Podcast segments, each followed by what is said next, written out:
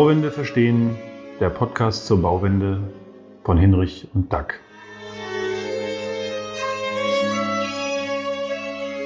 So, also herzlich willkommen zur Episode 6 mittlerweile schon.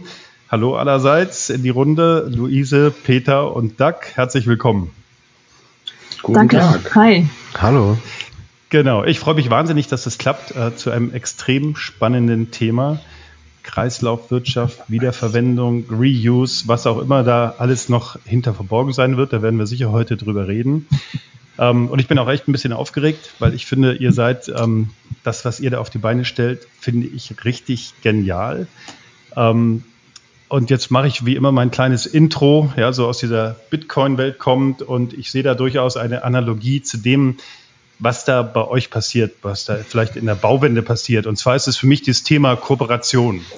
Also ich glaube, die Transformation, ähm, äh, Peter, ich habe gestern von eurem tollen Projekt in Wien ähm, da gelesen, ja, das wirst du vielleicht auch nochmal berichten. Und da ist ja also eine der Kernaussagen, die Transformation ist eine Teamarbeit, anders werden wir das nicht auf die Reihe kriegen, sektorenübergreifend, und auch gerade wenn es um Kreislaufwirtschaft, um Bauwende und so weiter geht. Und äh, da der kurze Bezug zum Bitcoin. Also ich tauche immer tiefer in diese Bitcoin-Nummer ein und es könnte sein, dass da ein Geldsystem entsteht, das genau das fördert. Also das genau diesen Thema Kooperation, Zusammenarbeit und Open Source wäre für mich noch so ein Begriff, der da auch mit reingehört. Und damit will ich es aber auch schon mal stehen lassen. Ich will da eigentlich nur Neugier wecken und wir werden auch demnächst Bitcoiner einladen. Da habe ich ein paar kennengelernt, um genau das mal zu diskutieren, weil wir kommen, Duck, wir kommen immer wieder zu dem Punkt, dass wir sagen, ähm, es ist das System, was uns ganz viele Knüppel in den Weg legt. Und ähm, wir müssen also die Systemfrage immer wieder mal diskutieren. Werden wir heute vielleicht auch andiskutieren, aber damit genug meine Einladung, Einleitung. Und jetzt ähm, möchte ich zu euch beiden kommen, ähm, weil ich finde, ihr seid ja auch einen Tacken jünger als ich und Doug. Ähm, ich finde, ihr seid eine total faszinierende äh, geniale Generation, die mir echt Mut macht, muss ich einfach mal so sagen. Ihr packt die Transformation, die auf allen Ebenen erforderlich ist, auf ganz unterschiedliche Arten an. Seid da in zwei Unternehmen, die da aus meiner Sicht extrem Spannendes leisten, was die Bauwende angeht, nämlich Concular und die Materialnomaden. Und vielleicht fangt ihr jetzt einmal, einfach mal an. Erzählt kurz, Luise, fang du an, wer ihr seid, ähm, was für eine Firma Concula ist, was, welchen Beitrag ihr leistet und wie dein Weg dahin ist. Und danach, Peter, werde ich dir die gleiche Frage stellen. Sehr gerne. Das klingt super. Ja, danke für die Einladung erstmal. Ähm, ich freue mich auf jeden Fall sehr, hier zu sein und vor allem auch äh, in so illustrer Runde. Das ist echt super. Ähm, wo fange ich an? Genau, bei Concula ähm, kommen wir eigentlich auch aus, dem, äh, aus der Begleitung von Bestandsgebäuden. Also angefangen mit ähm, dem Materialretten aus äh, Rückbauprojekten hin bis zu den digitalen Tools, die wir dafür bauen. Ähm, ganz einfach sieht es eigentlich so aus, dass wir äh, Digitalisierung quasi als Grundlage dafür betrachten, dass Zirkularität wirklich funktionieren kann und dass wir zirkulär bauen können. Ähm, einfach aus dem Grund, weil äh, Digitalisierung, und da passt das vielleicht auch zu diesem Bitcoin-Thema, ähm, wir eigentlich nutzen, um Transparenz zu schaffen in dem Bestand, der um uns herum ähm, existiert und den wir als urbane Linie gerne be äh, betrachten. Das heißt, dass wir eigentlich die, ähm, die Bestandsgebäude um uns herum eben als eine Quelle für aktuelle Bauprodukte und ähm, dann eben Projekte quasi betrachten möchten, anstatt dass wir immer Neuproduktion machen. Und die, ähm, der Grund, warum wir das machen, ist ja auch eigentlich ganz einfach. Es geht natürlich darum, dass wir CO2-Emissionen und Ressourcen einsparen. Und äh, daher kommt auch meine persönliche Motivation, bei Concula einzusteigen. Ich komme eigentlich ähm, aus dem Planungsbereich und habe äh, Architektur studiert und auch als Architektin gearbeitet und war dann aber natürlich in der Branche, wie wahrscheinlich viele aus meiner Generation, etwas unzufrieden, was die Nachhaltigkeit angeht und ähm, vor allem aber auch den Einfluss, den man eben hat als Architektin, als Planerin auf die Nachhaltigkeit in Projekten und bin jetzt eben bei Concula ähm, quasi an so einer Schnittstelle tätig zwischen Projektbetreuung, also diese aktive Rückbaubegleitung, diese aktive Wiedereinbringen von Materialien und eben den digitalen Tools, die wir dafür nutzen, also die Bestandsaufnahme und die Digitalisierung vom Bestand und die Speicherung von diesen Daten ähm, auch über Jahrzehnte hinweg, damit wir auch in Zukunft eben zirkulär bauen können. Und äh, das macht mich natürlich total glücklich, weil ich endlich da ähm, das Gefühl habe, ich kann dann Unterschied machen in der Branche und eben nachhaltige Prozesse anstoßen, die auch wirklich ähm, ja, auf die Zukunft gerichtet sind und uns äh, da langfristig hoffentlich voranbringen, anstatt weiter in dieser Linearwirtschaft gefangen zu sein. Ja, vielen Dank für, für dieses Intro. Ähm, äh, vielleicht an der Stelle, Duck, ähm, es ist ja immer so, ich habe mit Duck so ein Hase- und Igel-Spiel. Also Duck ist äh, immer schon da, wenn ich, ähm, wenn ich äh, hinterher hechele.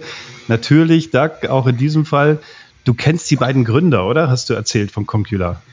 Ja, das ist, äh, es ist tatsächlich so. Also man muss ja auch ganz klar sagen, was Luise sagt, ist natürlich auf der einen Seite unheimlich wichtig. Auf der anderen Seite sage ich natürlich, man sehe mir meine Arroganz nach. Aber genau diese Fähigkeiten oder diese Tugenden, die muss aus meiner Sicht, ich bin ja so ein alter Sack irgendwie und damit auch sehr wertkonservativ, die muss ein guter Architekt eigentlich sowieso haben.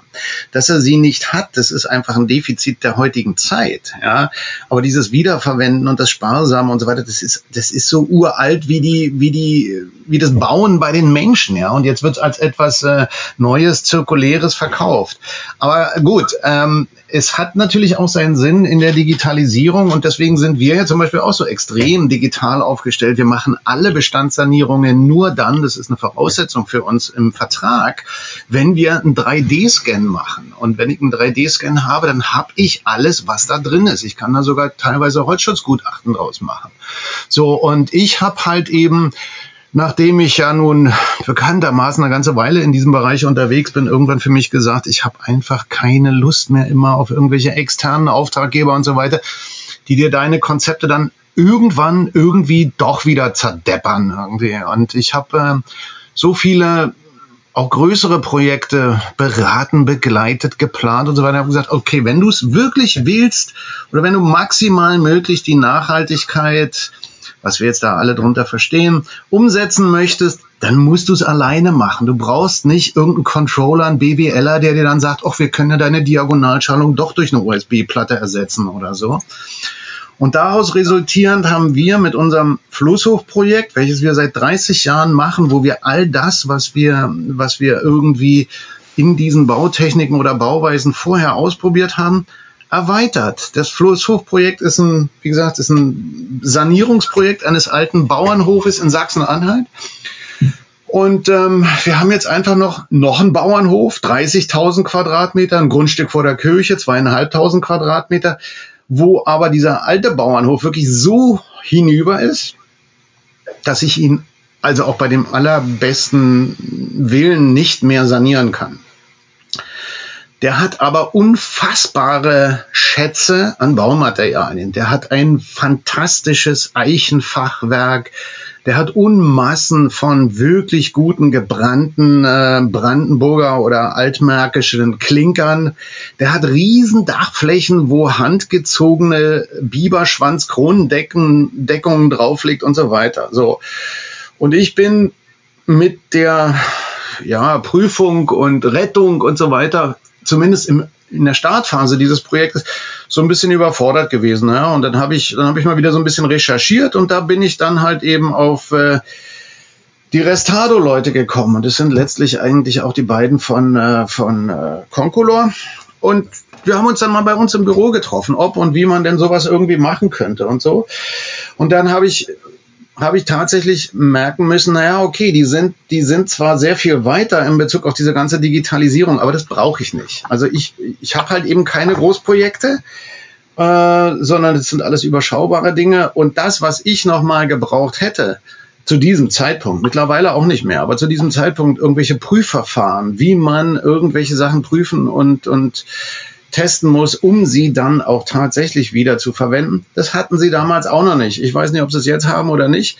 Wir sind mittlerweile in dem Bereich ähm, sehr viel weitergekommen, äh, kann ich nachher nochmal erzählen. Aber da war so der erste, der erste äh, Kontaktpunkt, und mittlerweile ist es ja so, also wenn man in dieser, ich nenne es mal Szene unterwegs ist, dann triffst die Leute sowieso immer überall bei Klimawende, Festival, dies, jenes oder so, wo du dann manchmal das Gefühl hast, ja, jetzt ist es leider so, dass alle total nachhaltig sind und wir quatschen nur noch, anstatt irgendwie was zu tun. Also wenn ich mir mal angucke, wie viel Reden und Seminare man irgendwie so hat, wo ich denke dann, oh Leute, ey, das kann man auch alles lesen, aufzeichnen und so weiter fast an. Gut, aber Mach. da will ich, Doug, da hake ich jetzt mal nach. Jetzt kommen wir mal zu dir, ähm, Peter, ähm, äh, weil äh, ihr ja erzähl einfach mal deine Geschichte und ich habe natürlich auch die große Frage, äh, Materialnomaden, Concula, was ist, was unterscheidet euch? Also ich glaube, euch verbindet ganz viel.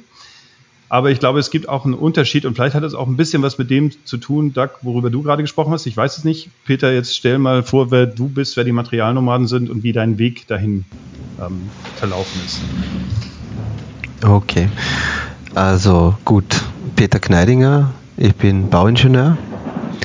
Äh, meine Ausbildung fußt äh, allererst in der HTL. Die HTL ist äh, bei uns eine höhere technische Lehranstalt wo du mit Abitur nach fünf Jahren abschließt und wo du äh, zu der Zeit, wo ich das noch besucht habe, äh, intensiv am Material warst. Also wir hatten eineinhalb volle Tage Bauhof äh, jede Woche. Wir haben viele, viele Projekte umgesetzt, umsetzen müssen als, äh, als Lernende zwischen 15 und 19, also sehr jung auch die Sommer- und Winter- und Ferienzeiten und Wochenende, wo es gegangen ist, war ich auf der Baustelle. Das war zwar nicht Pflicht, aber es hat mir einfach taugt. Es war mir wichtig, am Material zu sein.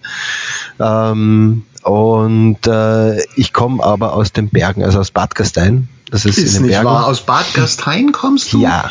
Entschuldigung, da musste ich jetzt einfach unterbrechen, weil ich bin äh, von meinem dritten Lebensjahr bis zu meinem zwanzigsten Lebensjahr jedes Jahr mit meiner Großmutter sechs Wochen in Bad Gastein gewesen. Ich kenne als Berliner jeden einzelnen Geil. Stein und jeden einzelnen Baum in Bad Gastein wahrscheinlich besser als Berlin Mitte oder Kreuzberg. Das ist nicht zu fassen. cool. Treffen wir uns mal. Ja, fix. Also meine Eltern leben dort. Äh, wir haben ein großes Haus. Also kann man auch äh, Appartements sich nehmen sehr gerne, sehr gerne. Ja, aber dieser, dieser, dieser dieser, dieser Background sozusagen hat mich dann irgendwie, HTL ist dann so getrennt, Tiefbau, Hochbau, gleich wie Architektur und Bauingenieurwesen. Und ich habe mir dann irgendwie gedacht, so kann das kann ja nicht weitergehen. Also wir machen ja gemeinsam Projekte. Das ist ja völlig absurd. Ähm, du da hast Tiefbau gemacht, du darfst nur Statik machen, du darfst nie irgendwie einen Entwurf generieren, gestalterisch oder so. Und du, lieber Architekt, hast sowieso keine Ahnung von Statik und Bauphysik. Äh, und ich finde es einfach, das ist so blöd, ja. Äh, und dann haben wir erwartet im Studium, dazwischen war ich in einem Statikbüro und so Militär und dann äh, Studium Bauingenieurwesen Universitas, also Uni, also so denkt man sich, das ist was Universelles. Dann bist du in demselben Blödsinn wieder drinnen, der eigentlich auch nichts anderes äh, macht, als das Ganze zu trennen. Und äh, wir hatten ein einziges Projekt, irgendwie nach fünf Jahren Studium, gab es so einen interdisziplinären Wettbewerb, wo Architektinnen, äh, Bauingenieurinnen miteinander ein Projekt, ein Projekt machen dürfen.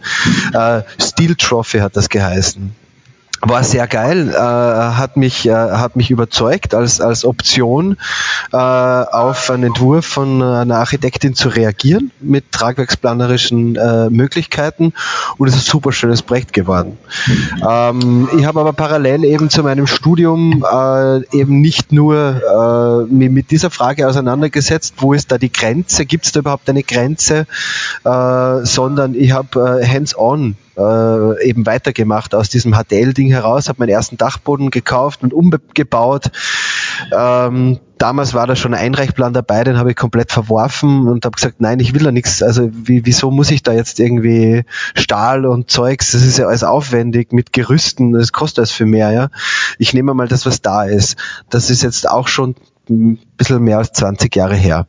Ähm, äh, und habe während meinem Studium die Möglichkeit bekommen, an kleinen Projekten äh, angeleiteten Eigenbau oder angeleiteten Selbstbau irgendwie zu beüben, äh, indem ich mit äh, Bauherrinnen gemeinsam in einen Entwurfsprozess gegangen bin, habe mir das herausgenommen als Bauingenieur, so frech war ich, dann äh, geplant habe und hands-on mit den Bauherrinnen gemeinsam umgesetzt verschiedene Einfamilienhäuser, die im Bestand äh, adaptieren äh, und so weiter, eher in dörflichen oder ländlichen Strukturen. Und bin klarerweise da immer wieder auf das Thema gestoßen, ja, wollen wir das jetzt alles wegschmeißen oder geht da noch was?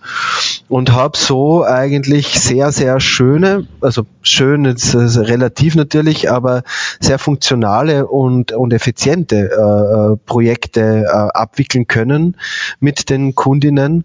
Ähm, und aus dem heraus äh, bin ich dann äh, auf die Andrea Kessler gestoßen. Die Andrea Kessler, die ihrerseits 2010 das erste Mal mit dem Thema der Wiederverwendung in Berührung gekommen ist, auf einer großen Ebene äh, in Warschau an einem Workshop teilgenommen, wo die quasi Müllabfuhr und Anführungszeichen LKW-weise Material in eine Halle geführt hat und äh, unter anderem war einer der Workshop-Leitenden von Super U Studios.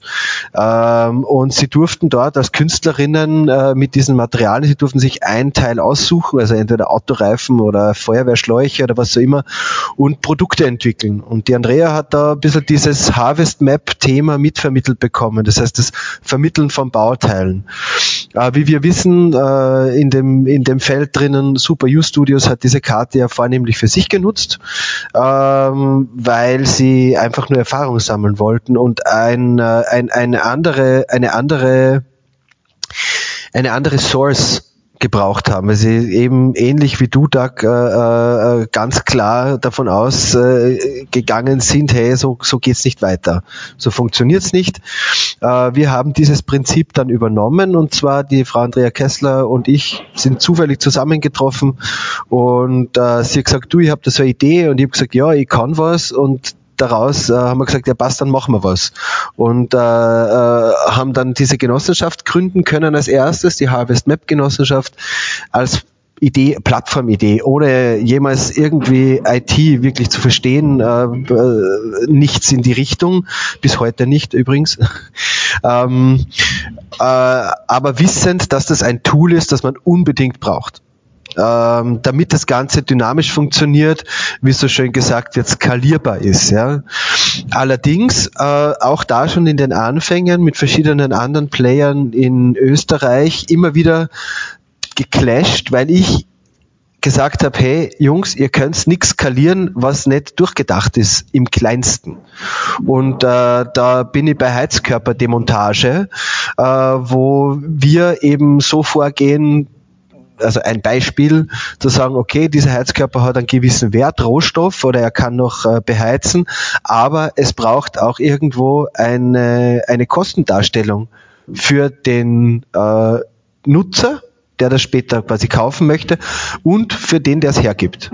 Das heißt, wir bauen exemplarisch rück. Das ist unser erster Schritt nach, der, nach, der, nach dem Bauteilkatalog, der weit nicht so ausgereift ist wie, wie, wie der von Concula äh, ähm, der aber für unsere Zwecke mal ausreichend ist, weil wir kein B2C äh, äh, anbieten, sondern wir arbeiten eigentlich auf Augenhöhe könnte man B2B benennen und entwickeln eigentlich Produkte und Prozesse aus dem Ganzen heraus, indem wir hands-on agieren, also exemplarisch rückbauen, dann äh, daraus Kosten ableiten, das Material äh, gut untersuchen können. Wir sind vernetzt mit Forschungseinrichtungen, die äh, Just-in-Time-Prüfungen äh, machen können, egal welches Material und egal welche Funktion die Bauteile haben.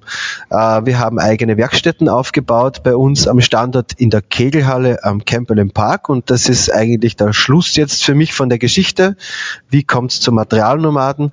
Äh, die Harvest Map hat eine Bleibe gesucht, hat sich mit einer zweiten Firma zusammengefunden, die Ausführung macht und hat einen ersten Circular Hub äh, ähm, quasi minus 0, minus 1.0 oder so äh, mal aufgesetzt als, als als, Aufschlag zu sagen, was brauchen wir alles und haben hier Werkstätten installiert, wir haben Lager installiert, wir haben natürlich ein Büro, äh, wir haben auch eine Kegelbahn hier herinnen in der alten Kegelhalle, wo man Team äh, Building Prozesse, Workshops und so weiter abhalten kann und sind dann in die Umsetzung gegangen und haben gemerkt, okay, wir brauchen eine Art Prozessmanagement drüber und das macht Materialnomaden als Marke und als Kommunikator äh, nach außen für alles das, was wir tun. Ob es jetzt die Kegelhalle jetzt ist oder eine 2.0, 3.0, der Hinrich hat das vorher erwähnt, dieses Vorhaben, äh, einen großen Hub zu entwickeln.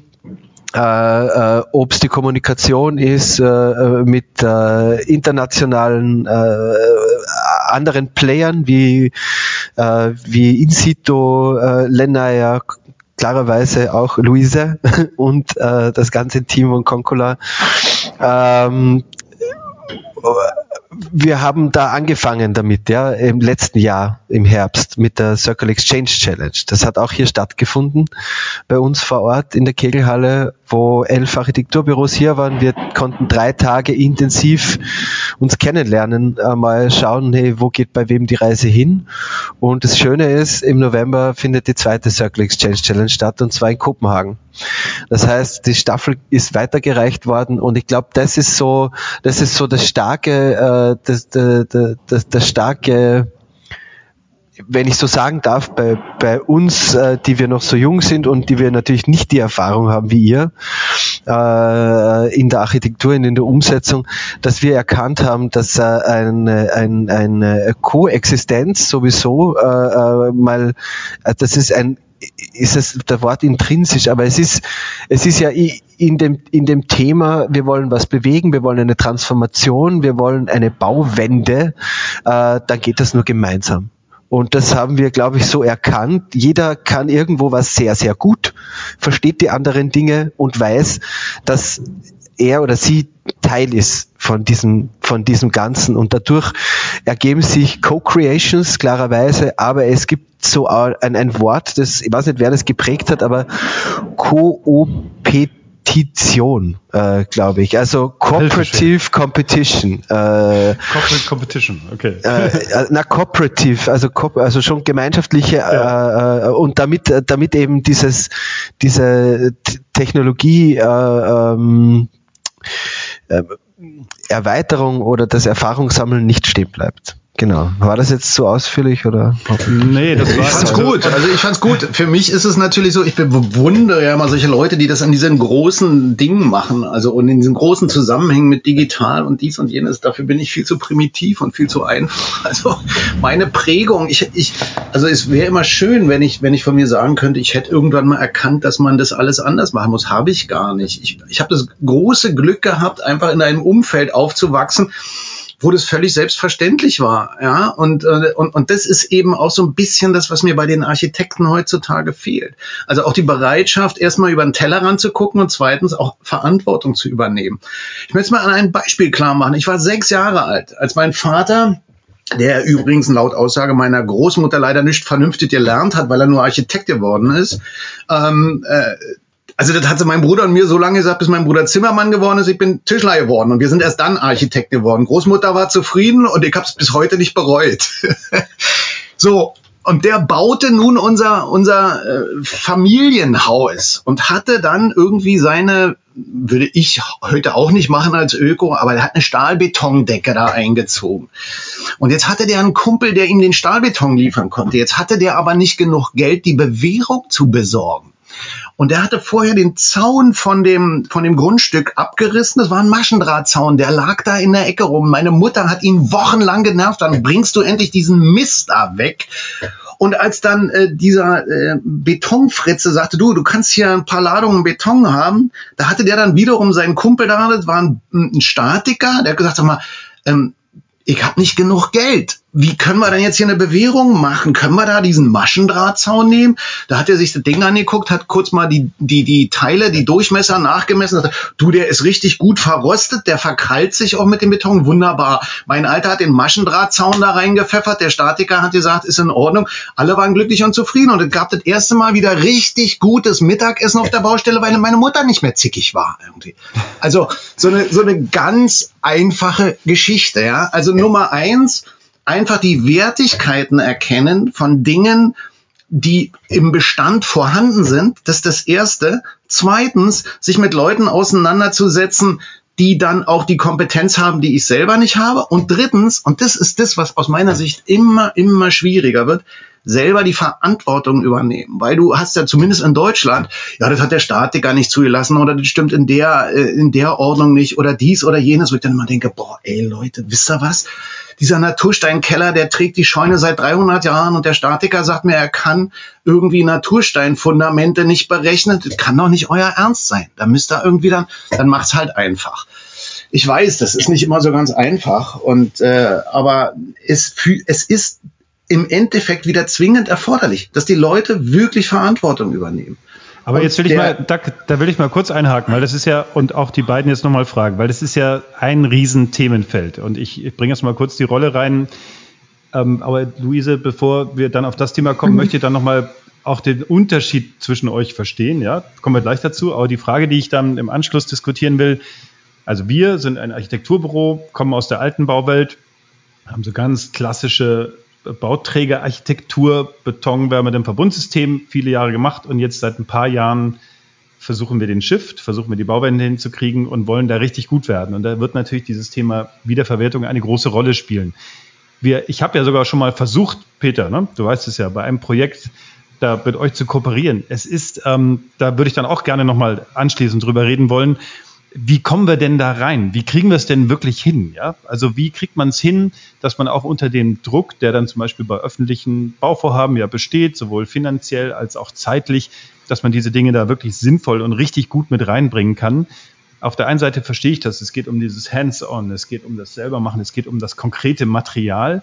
Auf der anderen Seite ist aber unser Planungsalltag so, ähm, und Doug hat mir da schon oft die Leviten gelesen, klar, wir müssen da anders denken, aber der ist halt so, ja, es gibt diesen Zeitdruck, äh, wir müssen dieses und jedes machen und wir müssen die Bauherren mitnehmen. Und das gelingt leider nicht immer. Ne? Also die Fragen kommen gleich, aber jetzt, Luise, nochmal zu dir. Ich will noch einmal den, den Unterschied verstehen ähm, zwischen den, Material, den Materialnomaden und, und euch und wie ihr euch ergänzt. Ja. Ich glaube, also äh, wahrscheinlich ist der Hauptunterschied eher in der Art, wie wir aufgebaut sind. Also halt ähm, quasi Genossenschaft versus Startup. Aber ich weiß gar nicht, ob der Unterschied so wahnsinnig groß ist, weil ich schätze mal im Day-to-Day -Day und ähm, vor allem auch das Ziel, was wir verfolgen, ist eigentlich relativ ähnlich. Also es geht eigentlich darum, dass wir ähm, also bei Concula ist eigentlich unser Ziel, dass wir tatsächlich langfristig versuchen, Prozesse zu ändern, die halt in der Baubranche schon seit Jahrzehnten bestehen, nicht seit Jahrhunderten, weil äh, du hast ja recht, Dark, Zirkularität und ähm, Materialeffizienz ist absolut keine neue Erfindung. Und ich glaube, da muss sich auch niemand behaupten, dass wir das neu erfinden. Im Gegenteil. Also Stichwort Ziegel etc. Es gibt ja alle möglichen Bauteile, die eigentlich schon so gebaut sind, dass man sie wieder einbringen kann. Aber ich glaube, was wir halt als Chance haben, ist, dass wir Digitalisierung nicht als Selbstzweck nehmen, sondern einfach nur als, ähm, als Werkzeug dass wir das Ganze einfach effizienter machen und vor allem die Prozesse, die aktuell in der Baubranche bestehen, die einfach sehr konservativ und immer noch linear funktionieren und die wahnsinnig hart sind zu verändern, dass wir da eben aus dieser sag ich mal, Pilotprojektphase, wo wir uns immer Beispiele suchen, die wichtig sind, um davon zu lernen, um auch äh, quasi Erfahrungen zu sammeln, wie kann zirkuläres Bauen wirklich wieder funktionieren. Aber dass wir aus diesen Erfahrungen einfach eine, eine Wissenssammlung machen, die wir dann auch auswerten können und die wir nutzen können als Basis, um wirklich zirkuläre Prozesse langfristig anzustoßen. Auch in diesem leider kapitalistischen System, in dem wir leben, wo es einfach darum geht, nicht nur leider wertegetrieben zu arbeiten oder Verantwortung zu übernehmen, wo es dann um Ökologie geht, sondern wirklich halt leider auch ökonomische Vorteile rauszuarbeiten. Und ganz ehrlich, es funktioniert halt. Also man kann zirkulär, zirkulär bauen und es ist trotzdem effizienter als äh, lineares Bauen. Und es Gib ist eigentlich auch keine Überraschung. Beispiel. Gib mal ein konkretes ja. Beispiel. Also was, was genau? Also, also es, es, fängt ja schon ja. davon an, dass wir quasi Projektbetreuung machen von Rückbauten. Und natürlich ist es effizienter, wenn ich äh, anstatt einen Abbruch zu haben, wo ich alle Materialien wegschmeiße am Ende und äh, quasi äh, vielleicht noch ein bisschen Recycling da reinmache. Natürlich ist es effizienter, wenn ich eine Wiedernutzung von diesen Materialien finde, weil ähm, allein schon der Wiederverkauf von Materialien in ein neues Projekt rein äh, erspart mir ja einerseits die Abbruchkosten und andererseits kriege ich dadurch die Kosten, die ich brauche, um diesen Rückbau zu finanzieren, wieder rein. Allein das ist schon so eine simple, so ein simpler Ansatz, wo ich denke, ja, okay, warum, das, da müsste doch eigentlich jeder Bauherr, jede Bauherrin überzeugt sein davon. Da würde ich, da würde ich gerne mal einhaken wollen. Das ist so diese klassische Frage. Das ist auch die Frage beim nachhaltigen Bauen. Ist es denn teurer? Was für ein Blödsinn. Es ist günstiger, Exakt. ja. Und es liegt so sehr Warum auf der nicht? Hand. Ich weiß nicht, wie die Leute da immer drauf kommen. Wir haben hier einen Dachstuhl, der hat 600 Quadratmeter. In dem leben wir in Gemeinschaft und da haben wir unser Büro. Den haben wir komplett saniert. Nur mit Naturbaustoffen. Wir haben die Ziegel, die da auf dem Dach sind. Die haben wir uns angeguckt, die haben wir geprüft. Wir haben ein Prüfverfahren entwickelt, wo wir Jahresläufe simuliert haben mit Frost und Wasser und so weiter und hin und her und sind dann am Ende dabei rausgekommen Also nachdem wir mit dem Hersteller gecheckt haben, ob er die Dinger überhaupt noch herstellt, weil wenn du die runterholst, ein paar gehen dir immer kaputt, die musst du dann halt eben ersetzen. Der hat gesagt, er baut die noch und wir haben dann mit diesem Prüfverfahren irgendwie nachweisen können, dass die Dinger noch mindestens 70 Jahre halten. Daraufhin haben wir dem Bauherrn gesagt, wisst ihr was, wir nehmen die runter, legen die in das Dach, machen die sauber und legen sie wieder drauf. Dieses Prüfverfahren ist nachher letzten Endes eines dieser Verfahren gewesen, was dazu geführt hat, dass wir dann hier einen Reuse-Wettbewerb, einen dritten Platz gemacht haben, wo ich dann denke, Leute, ihr, verge ihr vergebt Preise dafür, dass jemand einen Ziegel wiederverwendet. Na, wie bescheuert sind wir denn eigentlich, ja? Und wir haben im Endeffekt, wir haben das hinterher mal kalkuliert, wir haben um die 180.000 Euro nur allein an Materialkosten für diesen Bauherrn da eingespart, ja? Und warum muss man denn erklären, dass es günstiger ist? Natürlich ist es günstiger, völlig klar. Und aus dieser Tätigkeit heraus sind wir jetzt auch, und das finde ich sogar tatsächlich ganz gut, ähm, haben wir Forschungsgelder gekriegt vom, vom Deutschen Institut für Bautechnik. Wir sollen einen Leitfaden entwickeln für die Wiederverwendung von Klinkerstein. Ja? Muss man sich Perfekt. auch mal vorstellen, ist total irre, weil wir machen tatsächlich, wir machen nichts Neues. Also weil diese Prüfverfahren, das sind ungefähr dieselben, wie wir das bei den Ziegeln gemacht haben. Was wir jetzt machen, ist tatsächlich, man muss sich das mal vorstellen, wir gehen in die Bibliotheken und machen eine Buchrecherche, weil es diese Anweisungen und diese Leitfäden nämlich alle gibt. Und zwar, die haben auch so einen schönen Titel, ja, Bauen mit Trümmern ist in Deutschland von Bauingenieuren veröffentlicht worden, direkt nach dem Zweiten Weltkrieg als Arbeitsanweisung für die Trümmerfrauen. Und unsere forschungsmäßig geförderte Tätigkeit, die beschränkt sich im Wesentlichen darauf, dass wir durch die Bibliotheken rennen und einfach mal gucken, ey, was gibt's denn? Was haben die denn vorher schon gemacht? Ja, also es ist, äh, es ist irre. Es ist absoluter Wahnsinn, finde ich. Ja, aber da sprichst du eigentlich auch wieder einen wichtigen, einen wichtigen Punkt an, wo es eigentlich auch darum geht, dieses Wissen, was in der Baubranche schon existiert, ist es ja auch kein Geheimnis eigentlich. Nee. Dass man das wieder ausbuddelt und zusammenbringt und daraus wieder funktionierende Kreisläufe einfach baut. An sich ist das eigentlich das Rad wirklich nicht neu erfinden. Also was ich halt tatsächlich gut und wichtig finde, ist diese ganze, äh, diese ganze ähm, Aufgabenstellung mit der Digitalisierung. Also wir machen wie gesagt, also auch unsere ganzen Bestandsbauten, wir machen alles in BIM. Und wenn ich, wenn ich BIM richtig einsetze, dann habe ich genau diese Informationen alle drin, die ich brauche und die kann ich dann auch weitergeben und ich kann sie auch abrufen irgendwie. Äh, weil es ist ja tatsächlich so, wenn wir eine Sanierung machen von, von einem 60er Jahre Bau oder so, dann ist ja eigentlich meine Haupttätigkeit zu Beginn gar nicht unbedingt die Bestandsaufnahme, sondern die Aufnahme von dem ganzen Mist, der da drin steckt. Weil wir, wir, wir haben ja alle keine Vorstellung, was, was in den letzten Jahrzehnten, äh, wie erfinderisch die Baubranche war in der äh, Entwicklung, Verarbeitung und Verwendung von Schadstoffen, von Giftstoffen und von Müll. Und diese dann erstmal wieder irgendwo rauszufinden und dem Bauern zu erklären, wisst du was, in deiner Küche, da ist Asbest, wie? So, kann mir nicht vorstellen. Ja, in dem Kleber ist es drin. Und dieses ganze Zeug, also das alles tatsächlich zu machen, äh, und, und da haben wir natürlich als Planer, so wie wir arbeiten, sowieso einen relativ großen Vorteil, weil wir haben grundsätzlich nie mit Verbundwerkstoffen gearbeitet, weil jeder, der Arbeit oder der Material wiederverwenden will, der das in, in seiner DNA drin hat, der weiß ganz genau, Verbundwerkstoff ist Mist, weil den Krieg halt nicht auseinander, weil er, wie gesagt, verbunden ist. Jetzt will ich mal fragen, also es gibt, also ich verstehe euch alle so, ähm, auch dich, Peter, dass im Grunde genommen ganz viel Wissen da ist, ja. Aber jetzt würde mich mal interessieren, wie groß, oder Peter, du meldest dich auch, jetzt hak mal drauf ein, aber ich stelle die Frage noch, wie groß ist denn jetzt wirklich der Anteil an Reuse, an Kreislaufwirtschaft in der Bauwirtschaft? Ja, das Wissen ist zwar da, aber ich behaupte jetzt einfach mal, dass es noch sehr, sehr gering ist, dieser Anteil. Vielleicht täusche ich mich. Und es geht ja darum, es in die Breite zu bringen. Also das ist ja das, was uns als Architekturbüro interessiert. Ja, wir wollen das anwenden. Peter.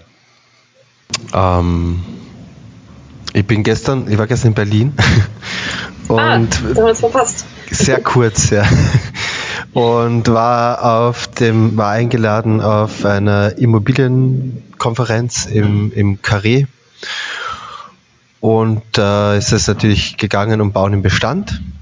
Und es war interessant, welche Player da mit mir am Podium gesessen sind. Äh, und ich habe mal so ein bisschen in die Runde geschaut und geschätzt und habe dann äh, in einem meiner Statements gesagt, also meine lieben Damen und Herren, das, was wir derzeit umsetzen, alle zusammen, die wir Reuse machen, das ist ja nicht einmal, nicht einmal den Boden der Handkasse wert aller Unternehmen zusammen da.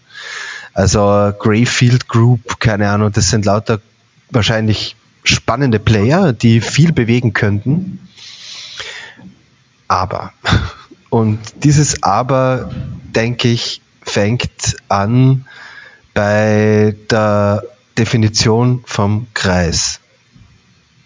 Also geometrisch gesehen, oder? Geometrisch gesehen ist der Kreis ja äh, einfach eine, also jede Linie, die ins Unendliche geht, ist ein Kreis, äh, hat nur den Radius unendlich und wir wollen diesen Radius quasi verkleinern und brauchen Kraft, um diesen Radius zu verkleinern, damit wir diesen Kreis sehen. Weil im Endeffekt auch wenn wir Verbundwerkstoffe in die Welt schmeißen, irgendwann kommt das zurück. Also dieser Kreislauf ist ja da, es wird nur Zeit verzögert und daraus entstehen externalisierte Kosten, die dann unsere Kindeskinder tragen oder die wir jetzt schon für unsere Uhr was auch immer, ja. So.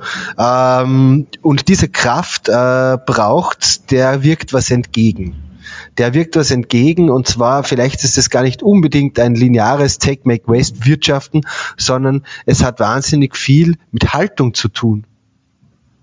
Haltung zu einer Thematik. Das ist nett, wir werden eingeladen, bei einer Immobilientagung irgendwie am Podium zu sitzen und kurz unser Statement abzugeben. Ja. Ich bin wahnsinnig stolz darauf, dass wir das tun dürfen, keine Frage. Allerdings ist das eine Augenauswischerei. Mit Verlaub weil äh, einen Auftrag werde ich daraus nicht generieren für uns. Und auch wenn es ein Auftrag sein könnte, dann ist es ein netter Versuch, der äh, wieder einmal zum 70. oder 100. Mal, ihr kennt das auch, äh, dann uns quasi zeigt, was wir alles nicht können. Ja? Äh, klar können wir nicht jetzt Strabag sein. Und zwar gesamt im Konzern. Das schaffen wir gar nicht. Ähm, wir können nur Prozesse entwickeln, die ganz langsam in große Strukturen implementiert werden. Und das, das versuchen wir bei der ÖBB, das versuchen wir bei der Bundesimmobiliengesellschaft in Österreich jetzt auf dieser Ebene. Und dann kommt man sofort drauf, einzelne Abteilungen, teilweise Büros, die nebeneinander sind, reden nicht miteinander.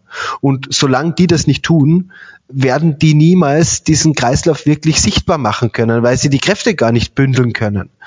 Weil die Haltung gar nicht gebündelt da ist und weil nicht weil es ja auch keine totalitären Systeme sind, wo irgendwo ein Chef ganz oben sagt, ihr 50.000 Menschen macht jetzt das, das passiert nicht. Äh, insofern äh, glaube ich, wäre das, glaube ich, ein, ein, ein, ein ganz, ganz wichtiger Ansatz, die Leute einzuladen, mitzumachen. Wir machen das mit Friday Challenges, indem wir eben bisschen in Anlehnung an Friday for Future die Leute äh, einladen, äh, bei uns Workshops zu machen und diesen Prozess kennenzulernen wie man ihn angehen kann, weil das, äh, den Anspruch darauf, äh, zu wissen, wie es geht, haben wir auf gar keinen Fall. Ähm, wir, wir borgen uns viel Wissen aus, aus der Vergangenheit, aus unserem eigenen Lernen. Also äh, wenn man viel mit Material gearbeitet hat, viel auf der Baustelle war, dann hat man schon ein bisschen Ahnung äh, und äh, das Schönste ist, äh, wenn man mit Menschen arbeitet und ich nehme immer das Beispiel des Ziegels, das ist ein super Beispiel, gibt zehn Studierenden oder zehn Personen, die kreativ sind, ein, jeweils einen Ziegel und sagt, bitte mach was draus, äh, das kommen mindestens zehn verschiedene Produkte zurück. Äh, das heißt, äh, das Potenzial, das in diesen Dingen steht, ist weit größer als das reine Mauern und das Zertifizieren, das natürlich auch wichtig ist, um skalierbar zu werden. Aber die Skalierbarkeit liegt nicht nur darin, sondern die liegt auch in den Gestaltungsmöglichkeiten, die wir aus diesen Materialien heraus haben. Und äh, sei es ein Loch in einer Wand, das irgendwo äh, kreative Gedanken generieren kann. Also das ist halt letzten Endes, wenn ich sowas höre, dass ja da auch so ein Symposium ist, dann ist mein erster Reflex immer der, oh ey, da wärst du auch gerne, vielleicht kriegst du mal wieder einen Auftrag irgendwie und musst nicht immer vor dich hin wilseln hier mit deinem Müllzeug, was du wieder verarbeitest. Aber tatsächlich hat Peter natürlich vollkommen recht. Also ich trauere der Zeit hinterher vor fünf oder zehn Jahren, als ich 90 Prozent gearbeitet habe und 10 Prozent gequatscht habe. Da war ich für alle der totale Ökospinner und alle haben mich ausgelacht. Und ich gesagt, gut, wunderbar, ihr lacht mich aus und lasst mich meine Arbeit machen und ich kann meine Häuschen bauen oder mein Material wiederverwenden. Fertig. Heute ist es so, dass ich 90 Prozent dusselig quatsche und 10 Prozent noch mache. Und alle finden es total toll. So mit Nachhaltigkeit und Wiederverwendung und so weiter. Und ich frage mich manchmal, warum redest du hier eigentlich noch? Die Zeit des Redens, die müsste eigentlich seit 40 Jahren vorbei sein irgendwie. Fangt mal an, ja. Und es ist halt, es ist genau wie Peter sagte, die reden untereinander nicht miteinander, die sind immer total erstaunt, wie übergreifend wir irgendwelche Projekte machen, wo von Anfang an teilweise sogar die Handwerker mit integriert sind im Planungsprozess, um, um zu wissen, oder um sich mit den Handwerkern auseinanderzusetzen, wie kann ich was planen, was du dann auch bauen kannst. Nicht, dass dieses übliche Ding äh, auf der Baustelle entsteht, wo der Handwerker da steht, naja, der Architekt hat ein tolles Bild gemalt, lässt sich sowieso nicht bauen irgendwie, ja. Und, und du entwickelst dann für diese Großen irgendwelche Konzepte, Nachhaltigkeit, Siedlung, äh, klimaneutral und all so ein Theater. Und irgendwann kommt dann der Controller rein und äh, haut dir alles um die Ohren. Oder, oder wie gesagt, die reden untereinander nicht. Äh, und, äh, und das ist so genau der Punkt. Da bin ich auch wirklich am Verzweifeln. Und wir machen ja mittlerweile, also unsere Tätigkeit ist mittlerweile viel mehr als die Tätigkeit in der Architektur, ist Beratung für öffentliche Auftraggeber. Wie muss ich ausschreiben, um im Vergabeverfahren Nachhaltigkeitsziele zu verankern? Weil die haben ja auch alle Schiss, dass sie irgendwie von ihrer Vergabestelle ihre, ihre Ausschreibung um die Ohren kriegen. Und das nächste ist dann juristische Beratung für die Architekten. Wie müssen sie dann ihre Verträge machen, dass sie sowas wiederverwenden dürfen? Also genau deine Fragestellung. Und das nächste, wir arbeiten ganz eng mit Versicherern zusammen, wo junge, engagierte Juristen tätig sind, die sagen, wir wollen, dass unsere Architekten nachhaltig arbeiten. Dafür müssen wir in der Lage sein, den Architektenverträge, Formulare zur Verfügung zu stellen, die auch das, was außerhalb der bisherigen Norm ist, mitversichern. Und wir müssen dann auf der nächsten äh, Stufe dafür sorgen, dass unsere Versicherer da auch mitgehen und dieses dann auch versichern. Und das ist zum Beispiel eine Tätigkeit, die ist bei, bei mir oder bei uns in der jüngeren Vergangenheit viel wichtiger geworden. Also diese rechtliche und diese Gewährleistungsabsicherung. Weil keiner von den jungen Architekten hat Lust irgendwie, nur weil er Nachhaltigkeit macht, irgendwie sein, sein, sein ganzes äh, berufliches tun für die Zukunft aufs Spiel zu setzen. Also was mir tatsächlich ganz wichtig ist, ist halt eben auch immer mal dieser, dieser eigentlich so Nebenkommentare von Luise mal, mal Ansprüche runterschrauben. Ich finde das gar nicht. Das ist Leben. Das ist Leben und das ist vielfältig, ja. Und das ist halt eben auch, die Leute begreifen es überhaupt nicht. Wer bitte hat denn gesagt, dass wir äh, eine Wärmebedarfsberechnung machen müssen mit, mit den äh, Vorgaben, die aus der DIN sind, ja? Also 1936 war laut laut Thermometer im Thermometermuseum die Wohnraumtemperatur bei 17 Grad. So sind die Altbauten gebaut.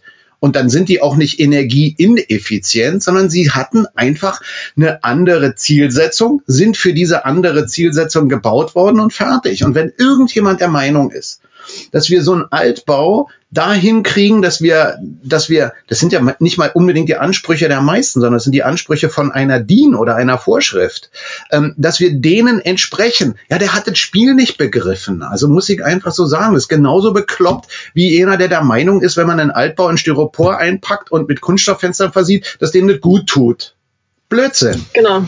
Deswegen habe ich auch nicht runterschrauben, sondern ändern gesagt. Und das ist einfach wichtig, dass man auch da, äh, auch in dieser Landschaft, in der wir uns da befinden, als ehemalige Planerin, vielleicht immer wieder Planerin, dass man diese Ansprüche, von denen man da umgeben ist und denen man dann ähm, quasi als Serviceleister, Planerin entsprechen muss, dass man da einfach erst ansetzt. Weil klar kann ich mich dagegen auflehnen und andere Konzepte entwickeln.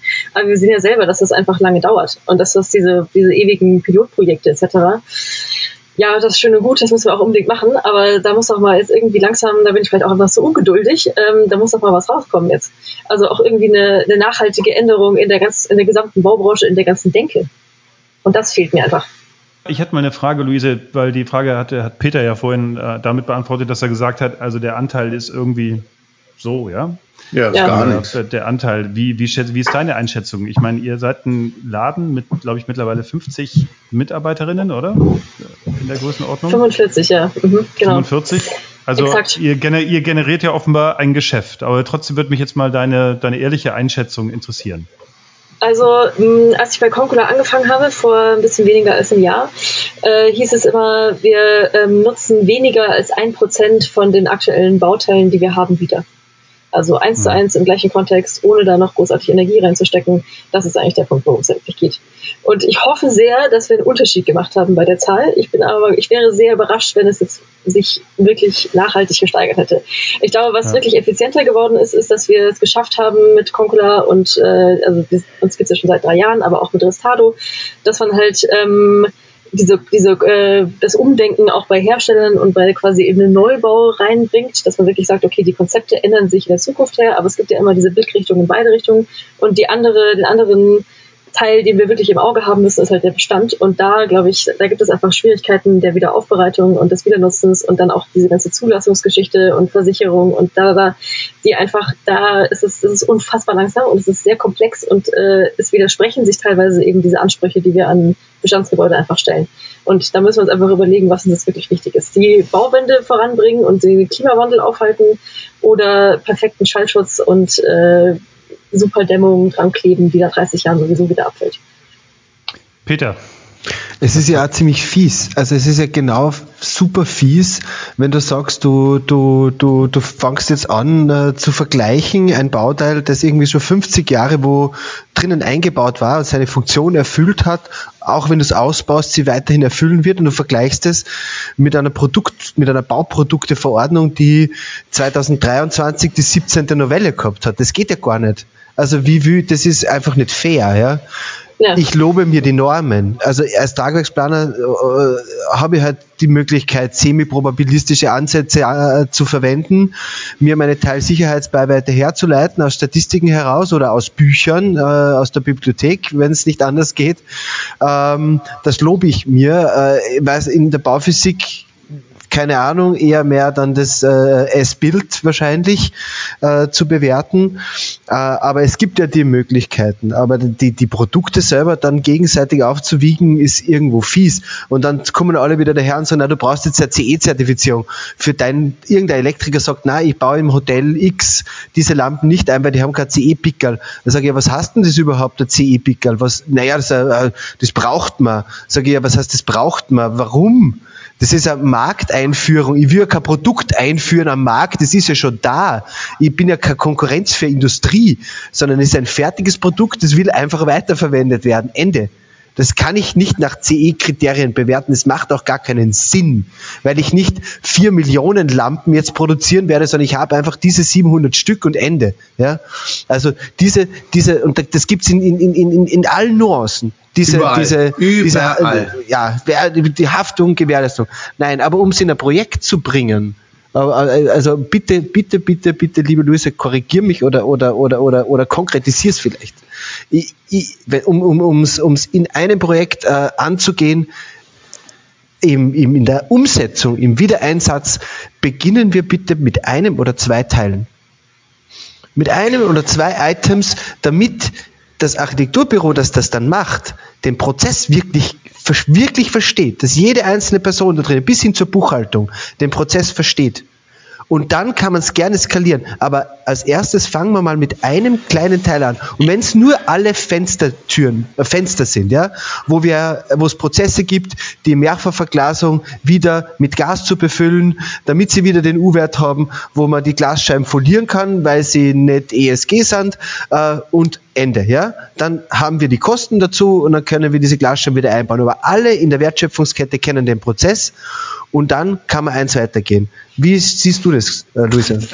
Ich würde sagen, das ist der richtige Ansatz, um da anzufangen, aber ich frage halt, und jetzt? Was machen wir jetzt damit? Also es muss ja auch einfach eine, eine, Konsequenz daraus gezogen werden, dass wir nicht bei jedem Projekt wieder von vorne anfangen, bei null, weil das da, also dann, klar, bleiben wir zwar schön im Geschäft, aber letztendlich würde ich, meine Lieblingsvariante wäre, wenn es äh, eigentlich Concula etc. nicht mehr geben müsste als Vermittlungsplattform von diesem Wissen sondern das Wissen einfach da ist. Ich glaube nicht, dass das also, jemals passieren wird. Wahrscheinlich haben wir dann noch ein paar Jahrzehnte vor uns. Aber trotzdem ist es ja eigentlich die Idee, dieses Wissen, was wir daraus generieren, also was muss ich denn machen, um eine Wiederaufbereitung zu machen? Entweder, ähm, was heißt entweder?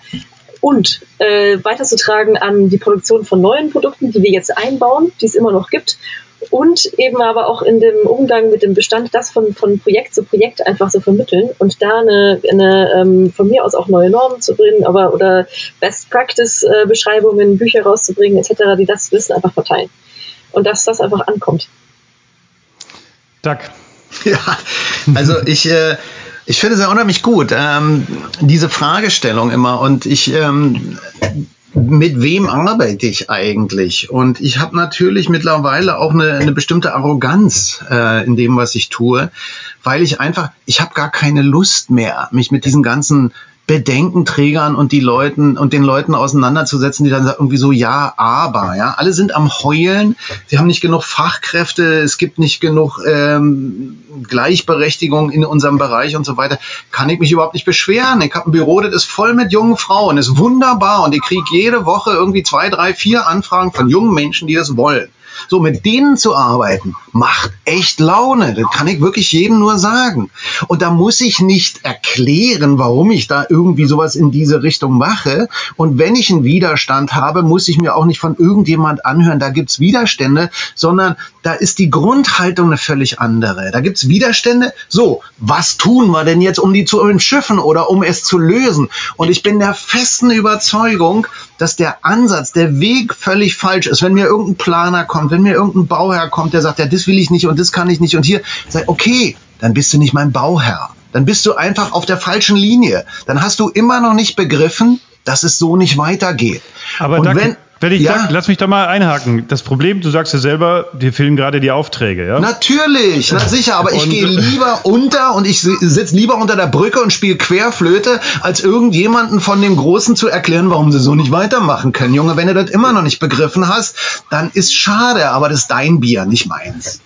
Ja, ist schon, ist schon klar. Aber uns, also uns als Architekturbüro interessiert ja, wie kriegen wir diese Aufträge hin? Daran beiße ich mir die Zähne aus. Ja? Also es sind ja offenbar, also auch jetzt in dieser Runde oder auch mit den Gästen, mit denen wir zuvor gesprochen haben, man hat ja das Gefühl, es gibt eigentlich das Know-how. Ja? leg die Angst ab, Hinrich. Hinrich, leg die Angst ab. Aber daher, aber daher kriege ich auch keinen Bau. Ich denke doch jetzt darüber nach, das wäre eine Frage an euch, an Peter und an Luise wir wollen jetzt sowas machen, ja. Wir wollen jetzt wirklich in, mal so ein lass im Bestand, wir wollen, lass den Gedanken zu Ende führen. Wir wollen im Bestand genau so ein Projekt machen. Na dann machst du das an. Wo kriegen wir den Bauherr her? Das macht. du kriegst einen Bauherrn daher, wo du den immer hergekriegt hast und dann fällst du einfach Entscheidungen. Und vielleicht darf ich dir als Architekt, als erfahrenem Architekt und Geschäftsführer von einem großen Büro sagen, dass auch du eine Berufshaftpflichtversicherung hast. Und wenn du jetzt mal irgendwas entschieden hast, was dann eben nach hinten losgeht, wo dir im schlimmsten Falle, was weiß ich, der Schallschutz nicht äh, erreicht ist oder so, na und, da springt deine Versicherung ein. Wen juckt's? Und nur so geht's weiter, ja. Das ist auch was, was mir meine Großmutter beigebracht hat. Ich habe irre Glück gehabt mit Eltern und Großmutter und so weiter. Großmutter hat immer gesagt, Junge, wenn du Gesetze ändern willst, dann musst du sie brechen. So, recht hat sie. Und fang an. Schön und gut, aber das ist, das beantwortet nicht die Frage und jetzt gebe ich die, die Frage mal an Peter und an Luise weiter. Wir haben ja, wir haben ja Bauherren, ja. Und die, ähm, und wir werden, wir sagen auch nicht Nein zu denen. Wenn eine GEWOFAG, eine GWG und so weiter auf uns zukommt, dann sind wir im Moment echt happy, dass wir solche Aufträge haben. Und die wollen ja auch schon eine ganze Menge machen, was Nachhaltigkeit angeht aber noch bei weitem nicht so viel wie möglich wäre. Und auch gerade was dieses Thema Wiederverwertung angeht, Peter, wir hatten da ja Kontakt bei einem Projekt. Äh, jetzt erklär doch mal zum einen, warum glaubst du, ist es da gescheitert? Und wie kann man das anders angehen? Wie kriegen wir die Bauherren mit ins Boot? Das ist ja eigentlich der Hebel. Ne?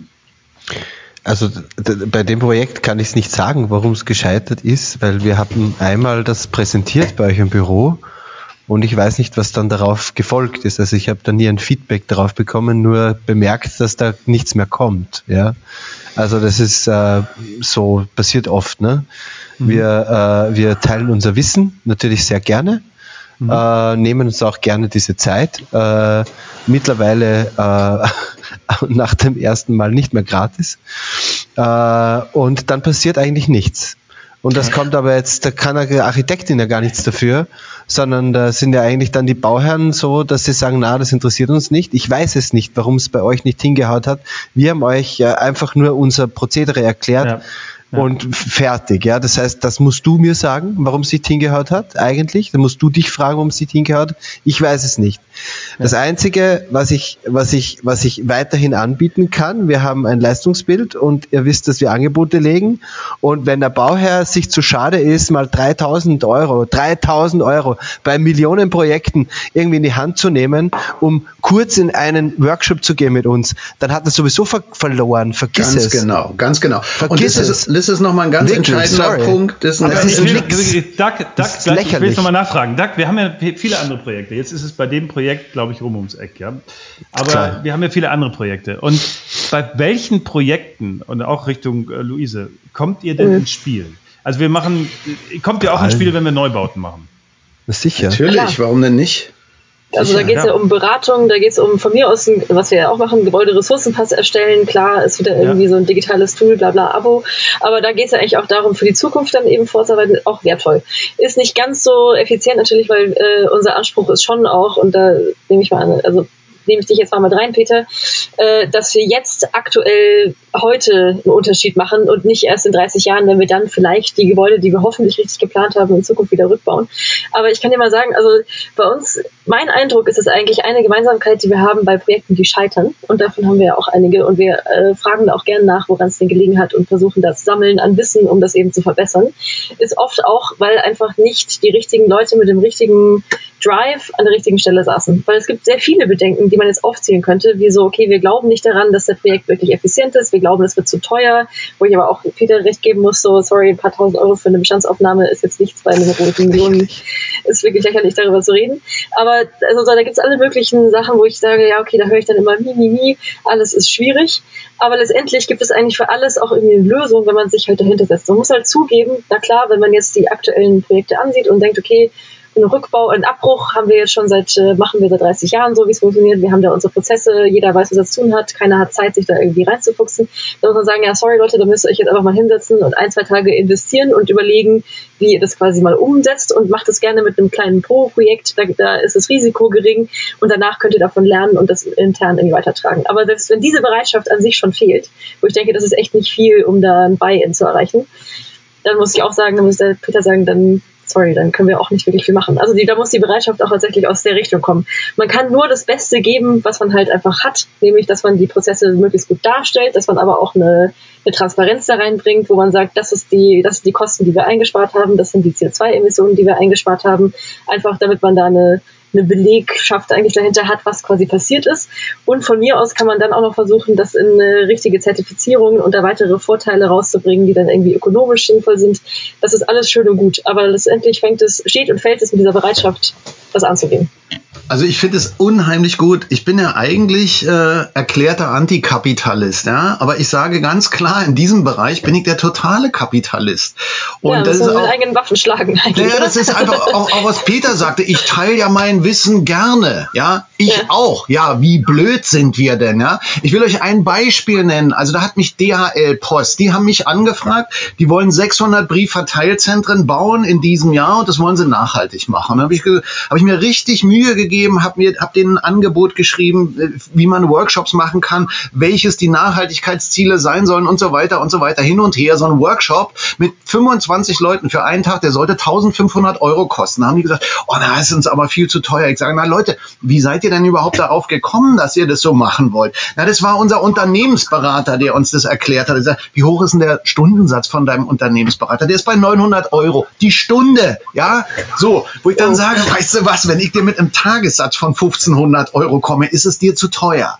Und wenn du der Meinung bist, du kannst und möchtest gerne deinen Unternehmensberater für zwei Stunden mehr Geld geben als das, was du von uns kriegen kannst in einem Workshop, wo die Erfahrung wirklich die reale, umgesetzte Erfahrung von 30 Jahren drin steckt, dann hast du das Spiel nicht begriffen. Und deswegen ist es wirklich genau so, wie auch Luise gesagt hat das ist tatsächlich ein Filter. Und Leute, wenn ihr es anders nicht versteht, dann bleibt da, wo ihr seid. Dann arbeite ich lieber umsonst für die Leute, die es wollen und von, von denen ich davon ausgehen kann, sie haben begriffen, was passieren muss und sie haben genug Energie, das auch umzusetzen. Und wenn ich das bei den Großen mache, dann mache ich es eben über Geld. Und wenn es denen dann zu teuer ist, dann weiß ich, sie wollen nicht. Ja, also ich sag mal so, das Phänomen kennen wir alle, aber damit will ich mich eigentlich nicht zufrieden geben, weil ich denke, mhm. es muss möglich sein. Ja? Also ich will das einfach, dass es in unseren Projekten passiert und ich werde nicht aufhören, das jedes Mal wieder zu versuchen. Ist natürlich auch ähm, frustrierend dann für die möglichen Partner, ähm, wie, wie bei euch äh, jetzt Materialnomaden. Ja? Das ist nicht frustrierend, überhaupt nicht. Also, Tagesgeschäft. Nicht. Das, Tagesgeschäft. Ist, das passiert mehrfach jeden Tag. ja, ja. Das ist kein Stress. Ich, ich frage mich halt, wie, wie kann man es dann strategisch vielleicht noch besser angehen? Angehen. Ne? Also wie kann ja. ich jetzt, also damit das mal auch für die Zuhörerinnen jetzt plastisch wird. Ja? Also zum Beispiel, ich schilder jetzt mal ein Projekt, das wir haben. Wir haben den Planungsauftrag für eine äh, neue Wohnanlage mit 120 Wohnungen, Gewerbe und äh, Kita. Und der Bauherr sagt schon, er will da echt die Register der Nachhaltigkeit ziehen. Da versuchen wir jetzt ganz viel reinzubringen. Wie bringt man jetzt, ähm, und wir, es ist auch ein gutes Team, ja. Also wir bieten da als haben da als Generalplaner sind wir da beauftragt, haben da ein gutes Team, aber dieses Thema die ihr, also die Concula besetzen und die Materialnomaden besetzen, haben wir da noch nicht mit dabei. Wie bringt man da euch jetzt strategisch so mit rein, dass der Mehrwert sofort für alle erkennbar ist? Luise, Peter. Arbeitet ihr, also habt ihr LCAs, die ihr, wie, wie in, auf welcher Ebene müsst ihr, müsst ihr CO2 und die ganzen anderen Werte äh, rausarbeiten? Welche, in welcher Stufe äh, seid ihr da? Also du meinst jetzt so Lebenszykluskostenanalyse mhm. und, und so weiter. Ähm, also ja, die werden, die werden kommen und gefordert werden, ja. Also was jetzt so die, die, ähm, also ich sag mal, diese Themen Materialpass und Lebenszykluskostenanalyse und so weiter, das wird Bestandteil sein. Was mich jetzt, und da sind wir, glaube ich, auch was, ich sag mal, die Bauphysiker, die da mit eingebunden sind, die können das auch.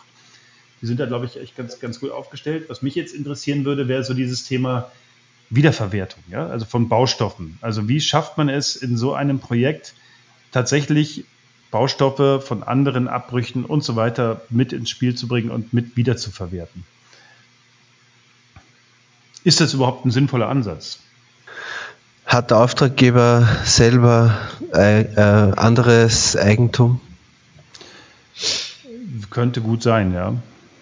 Wo er, also wenn er mehrere Eigentum Geschichten hat äh, und dort Rückbauten hat, dann wäre das einmal ein Ansatz mhm. von meiner Seite. Mhm. Das ist der, der kürzeste Weg in Wirklichkeit, mhm. weil dann bleibt es beim Eigentümer. Mhm. Und ansonsten, Luisa? Ja, der zweite Weg ist, dass man äh, einfach mal aufnimmt, was kann man denn, ähm, was, was ist quasi Material, was gesucht wird mhm. daraus eine Liste zu machen und dann sich dann zu überlegen, das, ja. wie viel, genau, dann finden wir das und dann kann man das auch äh, einordnen und bewerten und Abstufungen machen, was ist realistisch, was man findet und was wird eher schwierig und wo brauchen wir vielleicht äh, ein bisschen mehr Zeit, um tatsächlich auch ein geeignetes ähm, Rückbauprojekt zu finden oder einen Hersteller, der Materialien herstellt, der reinpassen. Ähm, das ist dann natürlich auch ein Zeitfaktor. Also ich glaube, das eine ist diese die Frage nach den Benchmarks, das andere ist die Frage nach dem nach dem Zeitablauf, die da wichtig ist. Also leider muss man sagen, das ist so eine Antwort, die habe ich als Studentin gehasst. Wenn man immer, wenn man sagt, wie, wie willst du mehr Nachhaltigkeit in die Architektur reinbringen? Ja, du musst früh anfangen, möglichst früh damit anfangen. Aber es ist leider Vorher. wahr. genau. So je früher man anfängt, desto mehr Zeit hat man. Bevor ja. die Architektur kommt, musst du das eigentlich festlegen. Das ist auch genau ja. das, was ich euch in den, in den Workshops immer sage. Und das ist auch einer der Gründe, warum wir mittlerweile bei solchen Projektentwicklungsgeschichten ganz oft als Berater tätig sind. Also du musst ja den Leuten erstmal erklären, was ihr, also du musst die Aufgabe der Aufgabe definieren. So. Und das, das kriegen die ja meistens schon alleine nicht hin.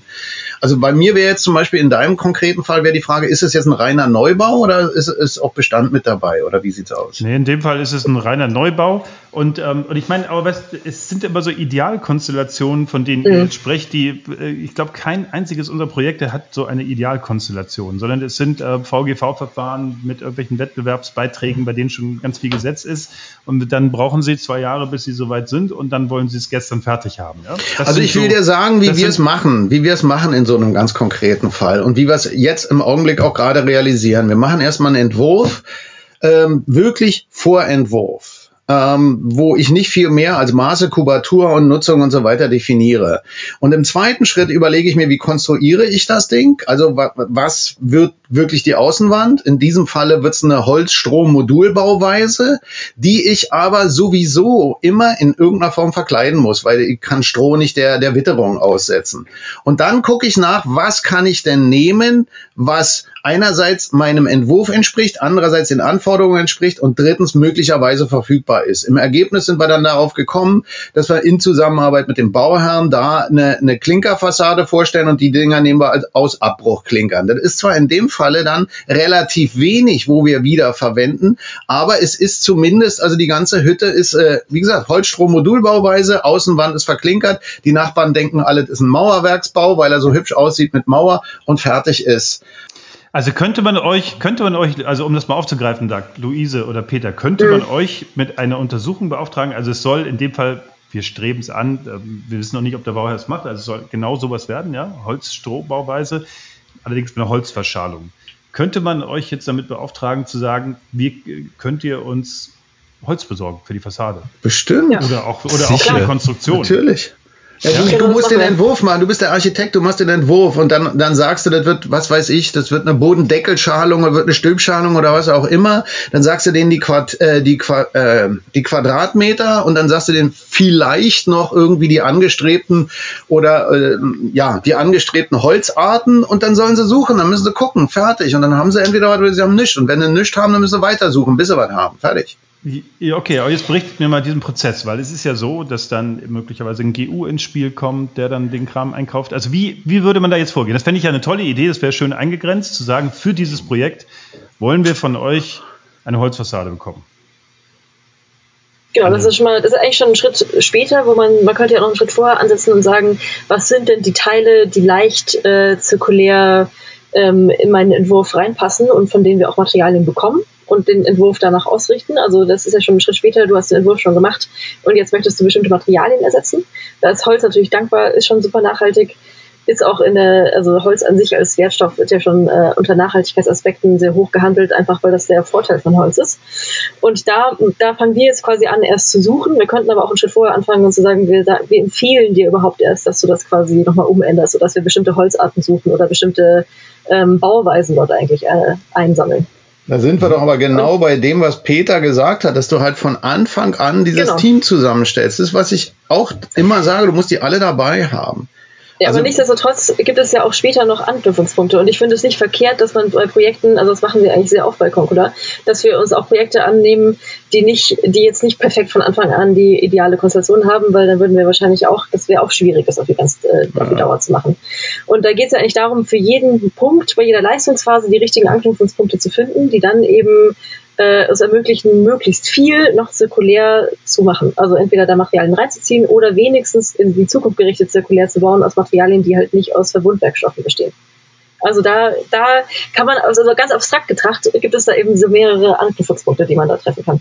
Und der letzte Anknüpfungspunkt ist von mir aus, dass man sagt, wir machen nur noch eine Ökobilanzierung und vergleichen euch das und versuchen daraus äh, noch ähm, quasi Anknüpfungspunkte zu generieren, wo man eben Verbesserungen vornehmen kann und die mit mhm. einem konventionellen Bau vergleichen, um klarstellen zu können, auch für dich als Planer, als Architekt äh, gegenüber den Bauherren, so was ist denn eigentlich der Vorteil davon und was erreichen wir hier. Mhm. Also da kommt wieder diese Transparenz auch ins Spiel damit, die dann auch später relevant wird. Also ich finde, ich bleibe, entschuldigt, wenn ich da so ein bisschen naiv nochmal sozusagen nachhake. Also Peter, bei dir würde es mich jetzt auch nochmal interessieren. Ja? Also ich habe das jetzt, glaube ich, so kapiert und ich habe jetzt sofort den Wunsch, hätte sofort den Wunsch, da euch irgendwie in dieses Projekt mit reinzubringen, um genau so eine Frage zu lösen. Und ich würde so gerne mal bei diesem Beispiel mit der Holzfassade bleiben. Kann ja sein, dass es auch andere Bauteile sind. Aber Peter, ist das, ist das, ist es möglich oder was braucht, damit sowas tatsächlich passiert und am Ende eine wiederverwertete Holzfassade dran ist, die bezahlbar war, wo egal in welcher Vergabekonstellation, ob jetzt Einzelvergabe oder wahrscheinlich eher ein GU, ist es möglich, das so vorzubereiten? Gibt es solche Materialien überhaupt auf dem Markt? Sind die bezahlbar? Ähm, kriegt man GUs dazu, dass die sowas machen? Also wie es würde gibt, das ablaufen? Also es gibt speziell beim Holz gibt's da braucht man eigentlich gar nicht lang suchen wahrscheinlich. Also es gibt äh, Reseller, äh, die sich darauf spezialisiert haben, gebrauchtes Holz zu verkaufen und nicht nur Altholz, also mhm. nicht nur gehacktes Holz, sondern auch äh, anderes gebrauchtes Holz einfach wieder in Umlauf zu bringen. Mhm. Ähm, weiß ja nicht, wo das dann passiert, aber also Berchtesgaden, äh, Salzburg, äh, München-Nähe gibt es sicher einige, also ich kenne alleine im Pinzgau drei Betriebe, die das machen. Ähm, du hast eine Holzschalung, das ist äh, von mir aus kauft der Bauherr selber ein und sagt, Bauseits bereitgestellt. Ähm, oder man sagt dem, äh, man sagt dem, äh, dem Auftraggeber in der Ausschreibung, äh, dem Auftragnehmer in der, Aufsch in der Ausschreibung schon, äh, das ist dein Leitprodukt. Fertig. Mhm. Und äh, das Leitprodukt kannst du von Concula oder Materialnomaden oder wie auch immer beziehen oder über diese mhm. Plattform beziehen. Mhm. Und wenn es darum ginge, eine Zertifizierung einmal herzustellen, was bei einer Fassade jetzt für mich eher fraglich ist, weil es geht auf Sicht. Äh, bei konstruktivem Holz müsstest du ein Sägewerk dazwischen schalten, das zertifizieren darf. Mhm. Also ab 1024 dürfen die alles zertifizieren. Das sind mhm. also bei uns die Sägewerke. Mhm. Ähm, das heißt, äh, der Prozess ist ist eigentlich sehr simpel. Ähm, würde ich jetzt so behaupten, egal wie groß dieses Produkt ist. Und den könnte man jetzt, also wir sind jetzt, wir sind jetzt in der Vorentwurfsphase, dann könnte man, würde es Sinn machen, den jetzt zu starten, oder? Ja, Definitiv. Genau. Ja, sicher. Ja. Definitiv, weil äh, dann geht's, äh, also wir haben einmal ganz klar, also in dem ersten Projekt äh, ist, es, ist es dann auch schlussendlich um eine Holzfassade gegangen und was das Coole war dran, es war Holz von einem alten Stadel. Und wir haben dann mit, mit dem Architekturbüro, also ATP-Architekten ähm, und äh, dem Tischler oder dem, dem, ja, dem Tischler gemeinsam ähm, und dem Bauherrn gemeinsam ähm, Prototypen baut. Also Wandprototypen gemeinsam gebaut. Also nicht wir haben, die haben den bestellt bei uns, sondern wir haben einen Workshop gemacht, damit denen den Wandaufbau gemacht. Genau. Wo der Tischler dann gesagt hat, hey du, bitte, liebe Architektin, machen wir das doch bei den Durchlässen so, machen wir die Anschlüsse an der Wand so. Also du hast dann eigentlich dein eigenes Produkt entwickelt mit dem Bauherren gemeinsam. Und der Aufwand vom Geld ist da also wirklich auch wieder, muss ich sagen, verschwinden in dem, also im Gegensatz zu dem, was du dann hast. Ja, mhm, mhm. ja finde ich super. Also ich, ich probiere es nochmal und verspreche aber nichts. Ja. ich meine, um das noch zu ergänzen, ja. äh, das, das Wenigste, was man da im Grunde machen kann, ist ja auch noch, äh, oder zusätzlich, was man dazu machen kann, ist, dass man diese Daten, die man da ähm, eigentlich in der Planung generiert, mit diesen ganzen Materialien, die man da einbaut, etc., dass man die auch für die Zukunft noch abrufbar machen. Und das machen wir zum Beispiel, indem wir Gebäuderessourcenpässe erstellen. Das ist ja auch immer so ein Anteil davon. Der, der bringt halt nicht so viel hier und jetzt, es sei denn, man äh, addiert quasi noch andere Funktionen, wo man eine Ökobilanzierung da hinten dranhängt und quasi Auswertungen nutzt. Aber an sich ist das ja schon mal eine Voraussetzung dafür, dass wir in 30 Jahren nicht wieder vor dem gleichen Problem stehen wie jetzt, dass wir im Bestand stehen und nicht wissen, was da eigentlich drin ist. Ja. Naja, es bringt auch schon jetzt was, äh, Luise. Also wenn, ja. wenn du bei größeren Unternehmen unterwegs bist, die dann also auch ihre Schwierigkeit haben mit dem CO2-Handel und so weiter, da, da, da genau. fängt es dann an, nämlich richtig in der Kasse Spaß zu machen. Das ist einer der Gründe, warum wir mittlerweile sehr viel für große Unternehmen mit den Bilanzierern zusammenarbeiten. Da gibt es eine Stiftung aus der Schweiz, My Climate, die mittlerweile wie die Wahnsinnigen nach Deutschland expandieren, weil die nämlich also für die Firmen, die zumindest so weit vorausdenken, dass sie wissen, dass sie das jetzt mal endlich Geld kostet, wenn sie alles kaputt machen, ähm, diese ganzen Sachen berechnen, damit die dann also wirklich auch den ganz konkreten wirtschaftlichen Vorteil daraus haben. Ja. Genau, das ist ja quasi die, die Folgefunktion von diesem ja. diese ganzen digitalen Aufnahmen. Ja. Und ich möchte, möchte dir nochmal sagen, Hinrich, also das, das ähm, Holzstrommodul Einfamilienhaus, welches wir gerade da bauen, das ist genau in dieser Systematik. Also du hast die, die, ähm, die Außenwände sind Holzstrommodul, die, ähm, die Giebelwand ist mit diesen Klinkern gemacht, ähm, von denen ich eben sprach. Und die, äh, die Traufwände, die traufseitigen Wände sind mit Altholz gemacht. Da haben wir ein Unternehmen gefunden, die diese Dinger flammen, die also Altholz flammen, weil der Bauherr wollte so ein schwarzes Holz haben. Und äh, da hast du natürlich den doppelten Vorteil. Erstens, das Zeug ist schwarz. Zweitens, es ist ein echter Blickfang für jemanden, der es mag. Und drittens, das Zeug ist faktisch unverwitterbar. Irgendwie, wenn du eine, wenn du ein geflammtes Holz hast, ja, also das musst du mal reinziehen und, und, und wir haben da eine Hütte hingestellt, wie, wie gesagt, also Außenwände tragend, äh, Wärmedämmung, sommerlicher Wärmeschutz mit Holzstrommodul. Die eine Wand mit Klinkern verkleidet, die gebraucht sind, die andere Seite mit altem Holz, welches wieder überarbeitet worden ist. Ich kann ja, kann ja mal ein paar Bilder schicken. Die Hütte sieht wunderbar aus, ja. Äh, also du musst eigentlich, eigentlich musst du nur einen einzigen Schritt vollziehen. Du musst sagen, alle, was alle machen, interessiert mich nicht. Das sind, was ich im Baumarkt kriege oder den ganzen Mister, interessiert mich nicht. Will ich gar nicht haben. Fertig. Ja, cool. Ähm, Peter, du hast dich gemeldet dazu. Ja, ich hätte noch ein viertes angefügt. Äh, also bei Yakisugi selbst äh, von der Methode her äh, kann ich es nicht sagen, aber es gibt mittlerweile normierte genau. äh, Verkockungsverfahren, wo du, ähm, wie wir wissen, Kohlefaser äh, die Biegezugfestigkeit von deinen Holzträgern verbesserst. Erstens und zweitens, du reduzierst die Abbranddicke. Das heißt, du kannst genau. mit, klei mit, kleineren Querschnitten ähm, eine bessere Tragfähigkeit sozusagen im Brandfall äh, oder in der, in der Brandlast äh, äh zeigen und sparst Material. Und kann, also kannst mit alten Dingen auch arbeiten. Also dann ist der Unterschied, wenn ich das jetzt mal versuche für mich runterzubrechen, für ein Planungsbüro, dass es eigentlich schon in der Konzeptionsphase den Materialeinkauf mitdenkt, oder? Na klar.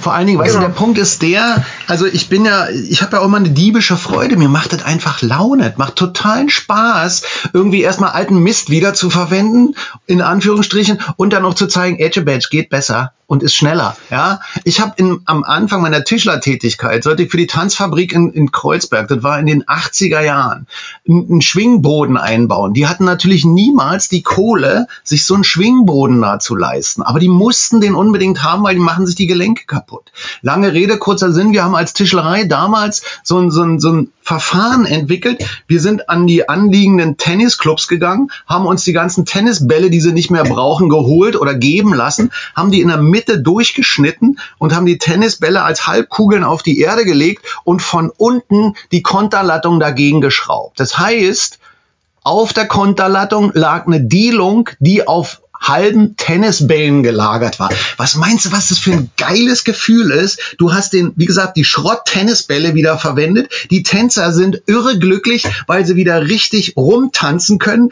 Und das Ding war finanzierbar. Das ist viel besser als jeder gekaufte Schwingboden, den du im Laden oder beim Anbieter kriegst. Das macht einfach Laune. Ja, keine Frage. Aber es geht ja darum, es geht ja darum, ich habe eine kommunale Wohnungsbaugesellschaft, ja, die. Du, die findet die, auch toll. Wenn du anfängst zu tanzen, findet die das bestimmt auch toll. nee, genau. Also wir, also ich glaube, wir, jetzt auch in Anbetracht der Zeit ähm, würde ich jetzt gerne mal so eine Schlussfrage an euch beide ähm, stellen und bitte da auch wirklich um äh, eine sehr ausgeformulierte Antwort. Also wie funktioniert jetzt einmal angenommen, wir erreichen die Ziele, die in unseren Köpfen sind. Ja, also wir, wir schaffen die Transformation. Wie, sieht dann, wie funktioniert dann die Bauwelt? Und welche Rolle spielen dabei die Architekten? Das ist schön, mal so in die Utopie reinzudenken. Ne? Das macht man gar nicht mehr so oft. Hm, ich denke, ich, äh, vielleicht können wir das ein bisschen abwechseln und da einfach mal gemeinsam ein Bild zeichnen. Äh, aber für mich ist es eigentlich so, in meiner Vorstellung ist es so, dass man diese Connection zwischen Rückbauten und ähm, Neubauten einfach schafft. Das heißt, dass wir sowohl auf der herstellenden Seite, aber auch einfach auf der Materialvolumenseite genug haben, um diese Connection zu machen. Dass ich einfach als Planerin mit dieser Challenge geben kann und sagen kann, ich möchte hier einfach mal schauen, was gibt es denn schon und daraus baue ich was Schönes und mich dieser Genugtuung und diesem Spaß, den Doug gerade beschrieben hat, da auch einfach mit, äh, mit reinlaufen zu lassen in meine ähm, Entwurfserfahrung.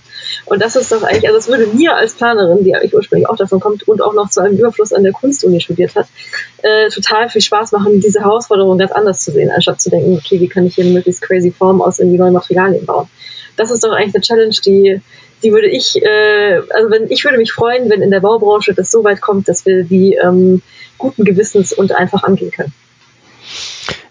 Ich habe äh, ich war lange, lange auf der Suche und, und bin letzte Woche Samstag darüber gestolpert.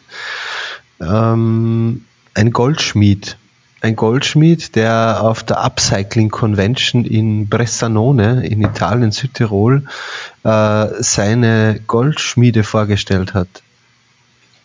Und der bringt es eigentlich auf den Punkt. Wer würde Gold wegschmeißen? Und auch wenn es nur 750 Promille Gold ist, wer würde das wegschmeißen?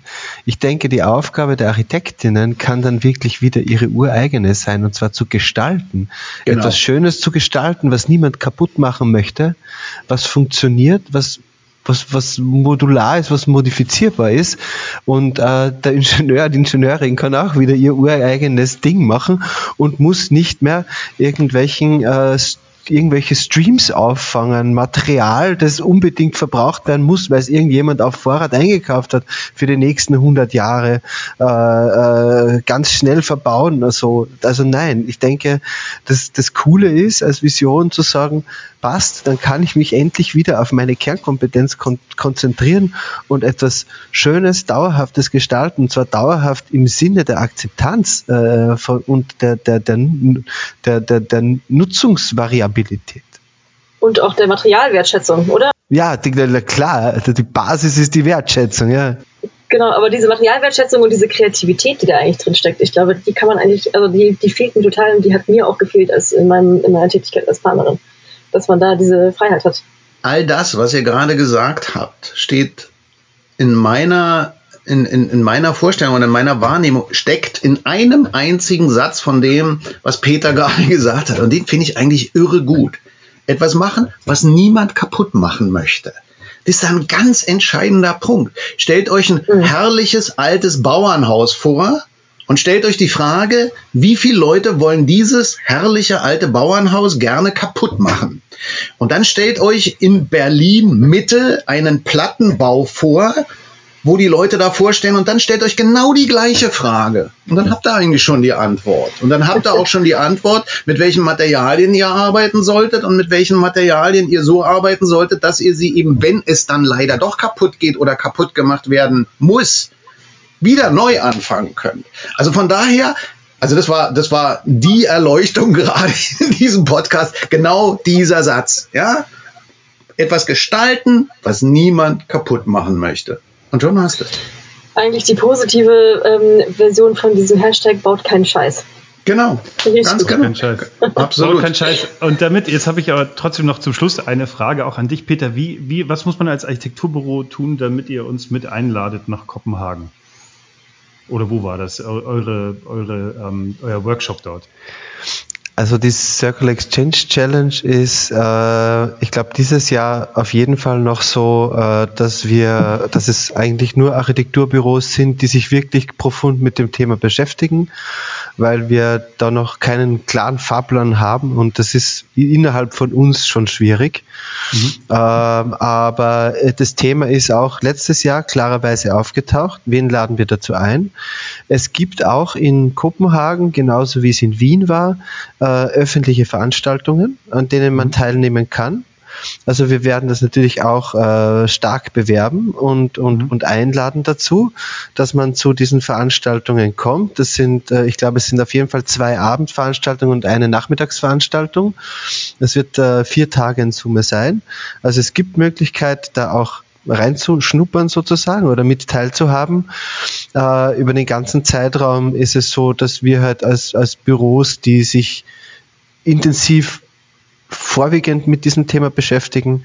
Ähm, da noch, glaube ich, noch zu, das ist, das ist noch zu schwierig, äh, ähm, auch auf Fragen dann auch zu reagieren, die sich klarerweise, die, die klarerweise aufkommen. Also wir, wir, wir versuchen das, es ist nicht exklusiv äh, Club, aber, aber es ist notwendig, ja.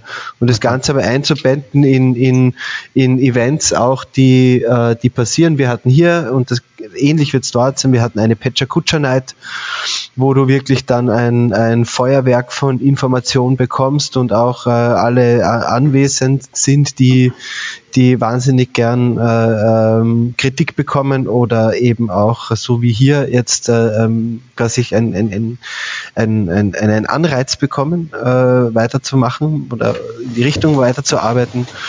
Und dann eben einmal ein, ein, ein, ein Workshop, wo man quasi teilnehmen kann, als nicht äh, direkt mit dem Thema äh, agierender Mensch oder Büro, Also das gibt's. Äh, äh, die Einladungen dazu kommen. Ich weiß, ich weiß, ich weiß den Zeitplan nicht, wann das alles rausgeht, aber du bekommst sicher eine, Hendrich. Sehr schön. Wir könnten doch sicher, wunderbar sicher. so ein Ding in Bad Gastein machen. Da, in Bad Gastein gibt's doch wirklich genug, was du wiederverwenden ja, mega, kannst oder mega. einer Nutzung zuführen kannst. Das wäre auch wirklich richtig reizvoll. Ey, so ein riesen Workshop mit den ganz alten Dingern und dann diesen 70er Jahre Verbrechen und so weiter. Also Bad Gastein ist da in der Beziehung echt ein Juwel. Also da machen wir irgendwie ein Red Bull Reuse Event in Bad Gastein oder was?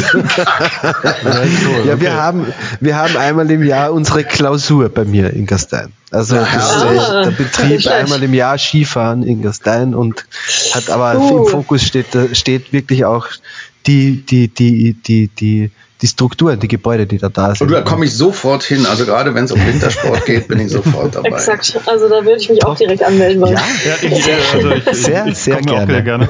ähm, jetzt noch letzte Frage. Wenn ihr irgendwelche hilfreichen Links habt, ja, die wir mit in die Show Notes packen, dann schickt sie mir doch bitte zu im Anschluss. Mhm. Dann tun wir die unten mit rein, Infos dazu. Und die allerletzte Frage, dürfen wir euch nochmal einladen? Und dann vielleicht, ähm, dass man so an so einem, das wäre so ein Wunsch von mir, an so einem Du kennst unsere Tagessätze. dass man an so einem ganz konkreten Projekt mal so, das so diesen Prozess so durchdekliniert, ja, wo man so richtig sieht, so wie, wie so, das fände ich wahnsinnig spannend. Ja, ja das wäre total das cool, wird, ja klar. Würde mich ja, wahnsinnig gerne. freuen. Also ja. dann ähm, beschließen wir das jetzt hier. Ähm, mhm. Allerherzlichsten Dank. Ich fand es extrem lebendig. Äh, ihr seid auch echt coole Leute und macht vor allem richtig coole Sachen. Also ich finde das Respekt, ja, und vor allem auch vielen Dank dafür, weil das einfach so einen Drive erzeugt. Natürlich, wir bohren wahnsinnig dicke Bretter, wissen wir alle. Ähm, und meine große Vision ist, vielleicht muss man Projekte eben doch versuchen, auch selber zu initiieren. Und das sind ja keine Pilotprojekte, sondern einfach Projekte, ja, und bei denen man da nochmal viel mehr einsteigen kann und solche Dinge umsetzen kann, so von denen man träumt. Dass man nicht immer nur an Grenzen läuft, sondern mal so eine Koalition der Willigen hat, die einfach Bock haben, ein geiles Projekt zu machen. Also, in diesem Sinne, Doug, auch dir nochmal herzlichen Dank und vielleicht auch nochmal dein, deine letzten Grußworte, Doug. da gibt es nicht viel zu grüßen irgendwie. Einfach so weitermachen wie bisher. ja. Okay, also Wunderbar, vielen Dank. Es hat richtig Spaß gemacht. Danke. Ich hoffe, dass wir die 50 Minuten knacken, natürlich.